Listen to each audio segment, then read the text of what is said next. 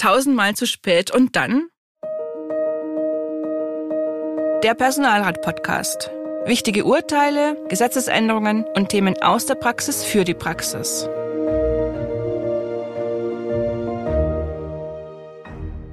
Hallo und herzlich willkommen zur heutigen Podcast-Folge Der Personalrat.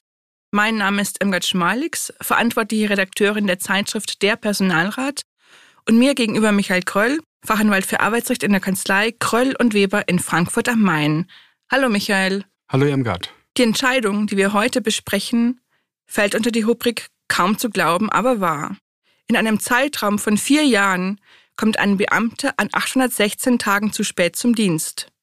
Insgesamt summiert sich seine Verspätung auf über 1600 Stunden.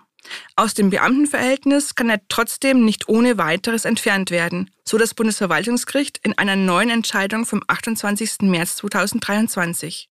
Das Aktenzeichen finden Sie wie immer in den Show Notes. Michael, kannst du uns kurz die Hintergründe der Entscheidung zusammenfassen? Ja, der Dienstherr leitete ein Disziplinarverfahren gegen einen Beamten ein, weil dieser morgens ständig zu spät kam.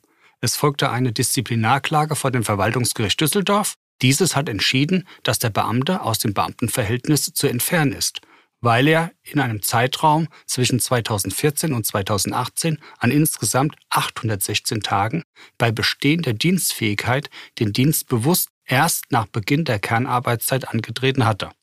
Der Umfang seiner Verspätung summierte sich auf insgesamt 1614 Stunden. Eine Entscheidung mit einer schwerwiegenden Folge. Dagegen hat sich der Beamte sicher gewehrt, oder? Ja, so ist es. Er hat gegen die Entscheidung des Verwaltungsgerichts Düsseldorf Berufung vor dem Oberverwaltungsgericht Nordrhein-Westfalen eingelegt. Das Gericht hat allerdings die Berufung zurückgewiesen und das Urteil des Verwaltungsgerichts bestätigt.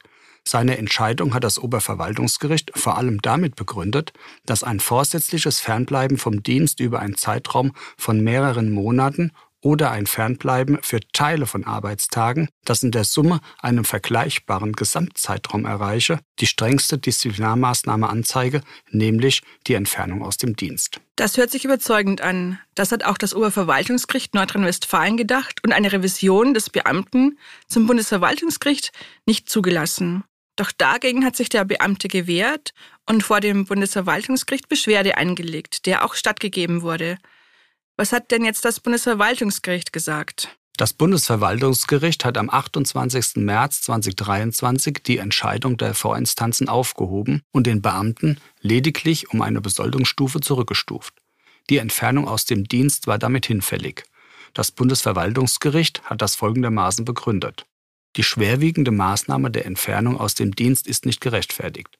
Die aufaddierte Gesamtzeit der täglichen Verspätungen könne nicht einem monatelangen unerlaubten Fernbleiben vom Dienst gleichgesetzt werden. Außerdem ist zu berücksichtigen, dass der Dienstherr zunächst dem Verhältnismäßigkeitsgebot entsprechend mit weniger gravierenden Disziplinarmaßnahmen auf den Beamten hätte einwirken müssen. Für die Entscheidung des Bundesverwaltungsgerichts hat auch eine Rolle gespielt, dass der Beamte seine dienstlichen Aufgaben ordnungsgemäß erfüllt hat und ausschlaggebend war auch, dass er die ihm vorgeschriebene Gesamtarbeitszeit in der Summe eingehalten hat. Er hat also die 1614 Stunden Verspätung am Vormittag durch sein ständiges zu kommen abends durch längeres Arbeiten von sich aus wieder ausgeglichen. Für das Bundesverwaltungsgericht stand damit fest, die Dienststelle hätte als erste Maßnahme den Beamten zu einem ordnungsgemäßen Verhalten auffordern müssen, also ab sofort pünktlich den Dienst anzutreten oder ihm unter Androhung disziplinarrechtlicher Folgen einen Verweis erteilen müssen. Okay, und dadurch, dass die Dienststelle das unterlassen hat, trägt sie ein gewisses Mitverschulden. Und damit war die Entfernung aus dem Dienst übermäßig. Ja, das Entfernen aus dem Beamtenverhältnis ist schließlich die schärfste Disziplinarmaßnahme. Vorher gibt es noch den Verweis, die Geldbuße, die Kürzung der Dienstbezüge oder die Zurückstufung. Der Dienstherr hätte erst auf mildere Mittel zugreifen müssen. Außerdem hat hier die Amtsleitung das Fehlverhalten toleriert. Schließlich wusste sie vom ständigen zu spät kommen. Michael, wie sieht das aus, wenn eine Arbeitnehmerin oder ein Arbeitnehmer ständig gegen die Kernarbeitszeiten verstößt und die Amtsleitung sagt nichts dagegen? Kann ich mich dann als Arbeitnehmer auch darauf verlassen, dass selbst nach knapp 1000 Verstößen eine Kündigung erstmal nicht in Frage kommt, sondern immer eine Abmahnung hätte ausgesprochen werden müssen? Irmgard, das ist eine sehr gute Frage. Im Arbeitsrecht ist die Kündigung das schärfste Mittel. Das Einhalten des Arbeitsbeginns ist ein steuerbares Verhalten. Deshalb muss der Arbeitgeber vor der Kündigung wegen zu spät kommens abmahnen. Er muss also das zu spät kommen als Fehlverhalten rügen, auf das richtige Verhalten hinweisen und für den Wiederholungsfall die Kündigung androhen. Mahnt der Arbeitgeber nun knapp 1000 Arbeitszeitverstöße nicht ab, obwohl der Vorgesetzte davon wusste, dürfte aus meiner Sicht eine Kündigung beim 1001. Mal unwirksam sein. Doch eine Garantie, dass auch das Bundesarbeitsgericht das so sieht, gibt es nicht. Irmgard unter uns. Ich kann mir nicht vorstellen, dass ein Arbeitgeber so viele Arbeitszeitverstöße hinnimmt, ohne mit Abmahnung und anschließend Kündigung zu reagieren. Was ist also dein Tipp für Beschäftigte, seien es Arbeitnehmer oder Beamte? Zunächst, ein ordnungsgemäßes Verhalten gefährdet nicht den Fortbestand des Arbeits- oder Beamtenverhältnisses. Ein einmaliger Arbeitszeitverstoß wird nicht gleich das Verhältnis gefährden. Vielmehr droht im Arbeitsverhältnis die Abmahnung, im Beamtenverhältnis gegebenenfalls der Verweis. Von fortgesetzten Arbeitszeitverstößen, insbesondere nach Abmahnung oder Verweis, rate ich dringend ab.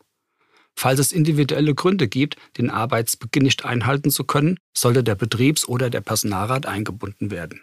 Michael, was könnten Personalräte oder auch Betriebsräte denn tun? Wie eben schon erwähnt, kann es Gründe geben, die den Beschäftigten das Einhalten des Arbeitsbeginns zumindest erschweren. Beispielsweise, wenn Kinder vorher in die Kita gebracht werden müssen, wenn pflegebedürftige Angehörige noch versorgt werden müssen oder wenn beispielsweise die Zeittaktung des öffentlichen Personennahverkehrs nicht passt. Dann können sich Betriebs- und Personalräte für Sonderregelungen stark machen. Falls dienstliche Gründe nicht dagegen stehen, dürften individuelle Arbeitszeitregelungen möglich sein. Neben dieser individuellen Möglichkeit können die Gremien die Arbeitszeitregelungen auch generell überprüfen, oder? Ja, der Personalrat kann beispielsweise durch eine Beschäftigtenbefragung herausfinden, was die Beschäftigten sich für Arbeitszeiten wünschen. Dann wären deren Wünsche mit den Anforderungen an den reibungslosen Ablauf im Betrieb bzw. in der Dienststelle abzugleichen. Schließlich kann mit dem Arbeitgeber bzw. der Dienststellenleitung über angepasste Arbeitszeiten in einer Betriebs- bzw. Dienstvereinbarung verhandelt werden. Gerade im Hinblick auf die beiderseitige Flexibilität bei der Arbeitszeit ist vieles denkbar. Ich kenne beispielsweise Dienstvereinbarungen zur kleinen Arbeitszeit, die Personalräte abgeschlossen haben, bei denen völlig auf eine Kernarbeitszeit verzichtet wird und die Verwaltung läuft trotzdem.